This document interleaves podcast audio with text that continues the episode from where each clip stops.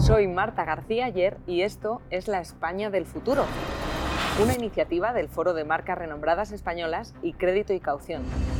Y vamos a conversar con líderes de las empresas españolas para analizar con ellos los retos a los que se enfrentan y a los que nos enfrentamos como país. Hablaremos de pasado, presente y futuro.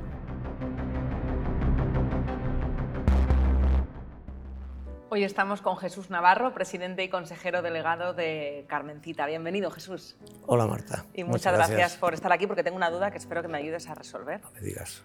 ¿Qué tiene que ver la física teórica con el ajo en polvo? Pues hombre, yo siempre digo que el que estudia física teórica luego le resulta todo fácil. y, yo creo que un poquito así es. Para que hay un, yo creo que en la segunda generación hay un momento que los padres quieren que los hijos eh, se busquen la vida por sí solos. Cuando mi padre y mi hermana es médico y yo físico, como encauzándolos hacia otros lados. Y de niño veías la empresa familiar, la, funda tu abuelo, ¿verdad? El, abuelo Jesús Navarro Jover fue el fundador. Y en Novelda era un pueblo eminentemente agrícola y a principios del siglo XX había una pequeña burguesía en Novelda que comercializaba con azafrán de la Mancha y lo exportaba, con lo difícil que eran los transportes, a Oriente Medio y a Extremo Oriente. Entonces el abuelo vio una oportunidad de negocio y apoyado por otros comerciantes locales, pues se estableció lo que se decía en aquella época, establecerse por su cuenta. Y eh, yo siempre digo que el abuelo inventó el marketing, porque se dio cuenta de una cosa que luego un gurú del marketing eh, apadrinó, que es, si no eres una marca, serás una mercancía. Y entonces el abuelo lo que hizo fue cogió a su hija, que era lo, que tenía más cerca, le hizo una fotografía y ahí es la, marca Carmencita que sigue hasta hoy. Carmencita, que es tu madre entonces. Carmencita es mi madre. ¿Cómo es ser hijo de una marca? Pues al final se te olvida la marca. Carmencita, yo siempre digo, los padres son los emprendedores, pero al final las que aglutinan las familias y los que aglutinan incluso la empresa son las madres. Entonces se te olvida que la marca que es una marca, siempre piensas en la persona. Y luego vamos a ese niño que, sabe que la, familia tiene una empresa, no sé hasta qué punto uno crece sabiendo que está predestinado a heredar el negocio familiar o la vocación de estudiar algo tan, tan diferente eh, a la industria agroalimentaria, aparentemente como física teórica, eh, surge de pensar que no vas a acabar en la empresa familiar. ¿Cómo fue ese proceso? Inicialmente piensas que no vas a acabar, porque al final cualquier estudio lo que hace es abrirte la mente. Entonces yo acabé física e incluso saqué la, cátedra a los 24 años de, física y química. Estuve 10 años en la docencia. Que pasa es que el, eh, el, negocio familiar, nuestros padres iban cumpliendo años y en, a final de los 80 Carmencita estaba muy bien implantada en la tienda tradicional. Y en la distribución moderna que llegaba, Prica, Continente, el Corte Inglés, tal, tenía poca presencia. Entonces, vieron la oportunidad de asociarse a, una gran empresa, que en aquel momento era Ebro. Ebro lo primero que dijo que los mayores se jubilaran y que entrara la siguiente generación. Y ahí es donde llamaron a mi puerta y vente para aquí y somos tres primos los que estamos desde entonces al frente de la empresa. Estáis ahora celebrando el centenario. En una empresa centenaria se, ha vivido esa, eh, dicotomía entre el cambio, la adaptación que de eso los físicos sabéis mucho, y la permanencia, porque hay cosas que permanecen invariables y otras que van cambiando. Mirando atrás, ¿qué es lo que más os sorprende que, haya cambiado en, Carmencita? No, nosotros hemos conseguido, decir, la, imagen tradicional de Carmencita la hemos conseguido mantener al mismo tiempo que actualizarla. De hecho, Manuel Estrada, que fue Premio Nacional de, Diseño, la retocó y la reformó para pasar de, una fotografía a un diseño. Entonces, esa imagen tradicional queremos convertirla en la imagen de la nueva gastronomía. Cambia la empresa, madura, crece, crece hasta los 450 empleados, es todo un pequeño imperio agroalimentario, pero también ha cambiado el consumidor en estos años. Seguro que en los años que llevas al frente de Carmencita has visto cómo los, los españoles hemos cambiado en la manera que tenemos de, cocinar y de comprar especias. Totalmente, el consumidor ha cambiado totalmente, sobre todo a raíz del confinamiento en la pandemia. Es decir, yo, eh, siempre pensamos que las especias son las hermanas pobres de la gastronomía porque son productos que valen menos de dos euros y además te duran dos años, tres años en, en la cocina. Parece que eh, hay cierto miedo a usarla, además se usa en pizcas, y es un miedo cultural, porque en España, eh, cuando hay buena carne, buen pescado, que no, no le pongas nada, que es suficiente, pero cruzas la frontera a Francia, la misma carne, el mismo pescado, tienes mostazas, pimientas, salsas y de todo. Y eso el consumidor eh, más joven es el que se ha ido adaptando al consumo de todas las especies. Es verdad que hemos crecido con esa idea de que si el producto es bueno, eh, echarle cualquier cosa es para engañar. Es para engañar, sí. De hecho, en España el consumo aumenta de norte a sur. Es decir, el consumo per cápita mayor de España es Canarias. Luego Andalucía, Madrid, Levante y los del norte, sobre todo el norte centro y Galicia, usan muy poquitas especias porque tienen muy buen pescado y muy buena carne. ¿Y qué influencia fue la pandemia? ¿Es porque al estar encerrados en el confinamiento nos pusimos todos a cocinar más? ¿Hubo un furor con las harinas? También con la levadura, que, de la fue levadura una vosotros locura. sabéis mucho. La gente se puso a cocinar, tenía a los niños en casa, tenía que, ir variando los platos, había que cocinar variado. De hecho, yo creo el año de la pandemia crecimos un 25%. ¿Y eso cómo se gestiona internamente? porque entiendo una locura, una locura porque que no estabais preparados para algo así. No, porque además con todo el problema de, transporte que había, cuando había contenedor no había barco, cuando no había barco no había contenedor. Y el packaging también fue un problema. sí, totalmente. Y entonces conseguimos que todas las empresas que nos suministraban a nosotros fueran consideradas de, de primera necesidad. Y fue un ejercicio muy interesante porque temas de tesorería, temas de stocks, hubo que, actualizar todo muy, muy bien y muy al día. Claro, y cuando uno va al supermercado y ve el lineal de las especias, o en casa, en ese cajón o armario que todos tenemos con, con la última vez que compramos canela y no nos acordamos de, de, dónde es ese bote, eh, normalmente no pensamos que detrás hay un trabajo de innovación y de I +D. La I +D parece que, que la asociamos al sector tecnológico. Y en el sector agroalimentario, ¿vosotros tenéis mucha I +D? Tenemos un, departamento en concreto de I+D orientado en dos sentidos. Por un lado, a los productos que son puros, ir, como te decía antes, ir eliminándoles alérgenos, eliminando aditivos, poniendo solo productos naturales, y por otro lado, las mezclas de producto o incluso el tipo de envase. Por ejemplo, ahora lo que hemos introducido es el nombre en el tapón, porque hasta ahora las especias siempre estaban encima de la encimera, pero ahora, últimamente siempre están en un cajón.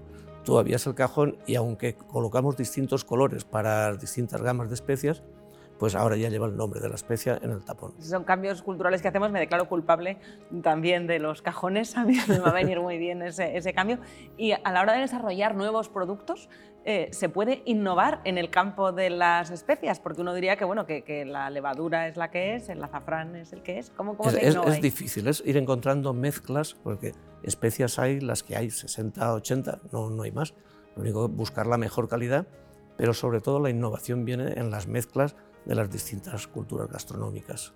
¿Y estáis preparando algún lanzamiento, algo distinto que se salga de lo, de lo, que estamos más acostumbrados a conocer como Carmencita? De momento vamos a lanzar unas mezclas nuevas que las vamos a llamar Carmencita 1923, que va a ser un pequeño homenaje a, a estos 100 años. No, no ya un homenaje a nosotros, sino un homenaje a todos los trabajadores, todas las familias y todas nuestras familias que han trabajado en Carmencita a lo largo de los 100 años serán unos productos muy, muy gourmet y que irán a un sector reducido. Y luego tenemos un, producto que llamamos mano de santo. Mano de santo. Mano de santo. Es un, un complemento alimenticio cuyo objetivo es eliminar la resaca. Esto más que para antes de comer, es más para la sobremesa. Para la sobremesa, exactamente. Bueno, es, también sector agroalimentario esto, no, no se suele asociar, se asocia más a ocio, pero ¿hay fronteras entre la alimentación, bebidas? Lo que se nos sale es del sector del supermercado donde están las especias. Las especias solemos estar con las salsas, los aceites, la sal, y esto se nos va al, al sector de bebidas, que es donde queremos que esté. No queremos que esté con los refrescos, con Red Bull, queremos que esté al lado del alcohol. Porque cuando uno está en la carnicería y va y compra pollo, tal, siempre piensa qué especia va a necesitar. Entonces, cuando uno compra alcohol, pues que piense también que mano de santo es lo que le va a quitar la resaca. Bueno, con ese nombre no se nos va a olvidar para qué, para qué es. En España, entre los cambios que hemos visto eh, también desde la pandemia, el de que cocinábamos, hemos aprendido a cocinar muchos que antes no cocinábamos, desde luego es uno de ellos, pero también está en la manera en la que vivimos el, ocio y la gastronomía. Eh, se está convirtiendo España también en un referente dentro de la gastronomía y eso cómo os afecta. Nosotros no lo hemos hecho bien. Es decir, el cocinero tiene carmecita en su casa y no lo tiene en el restaurante. Con lo cual estamos luchando y estamos trabajando Y, por ejemplo, tenemos una, una, cátedra en la Universidad de Alicante.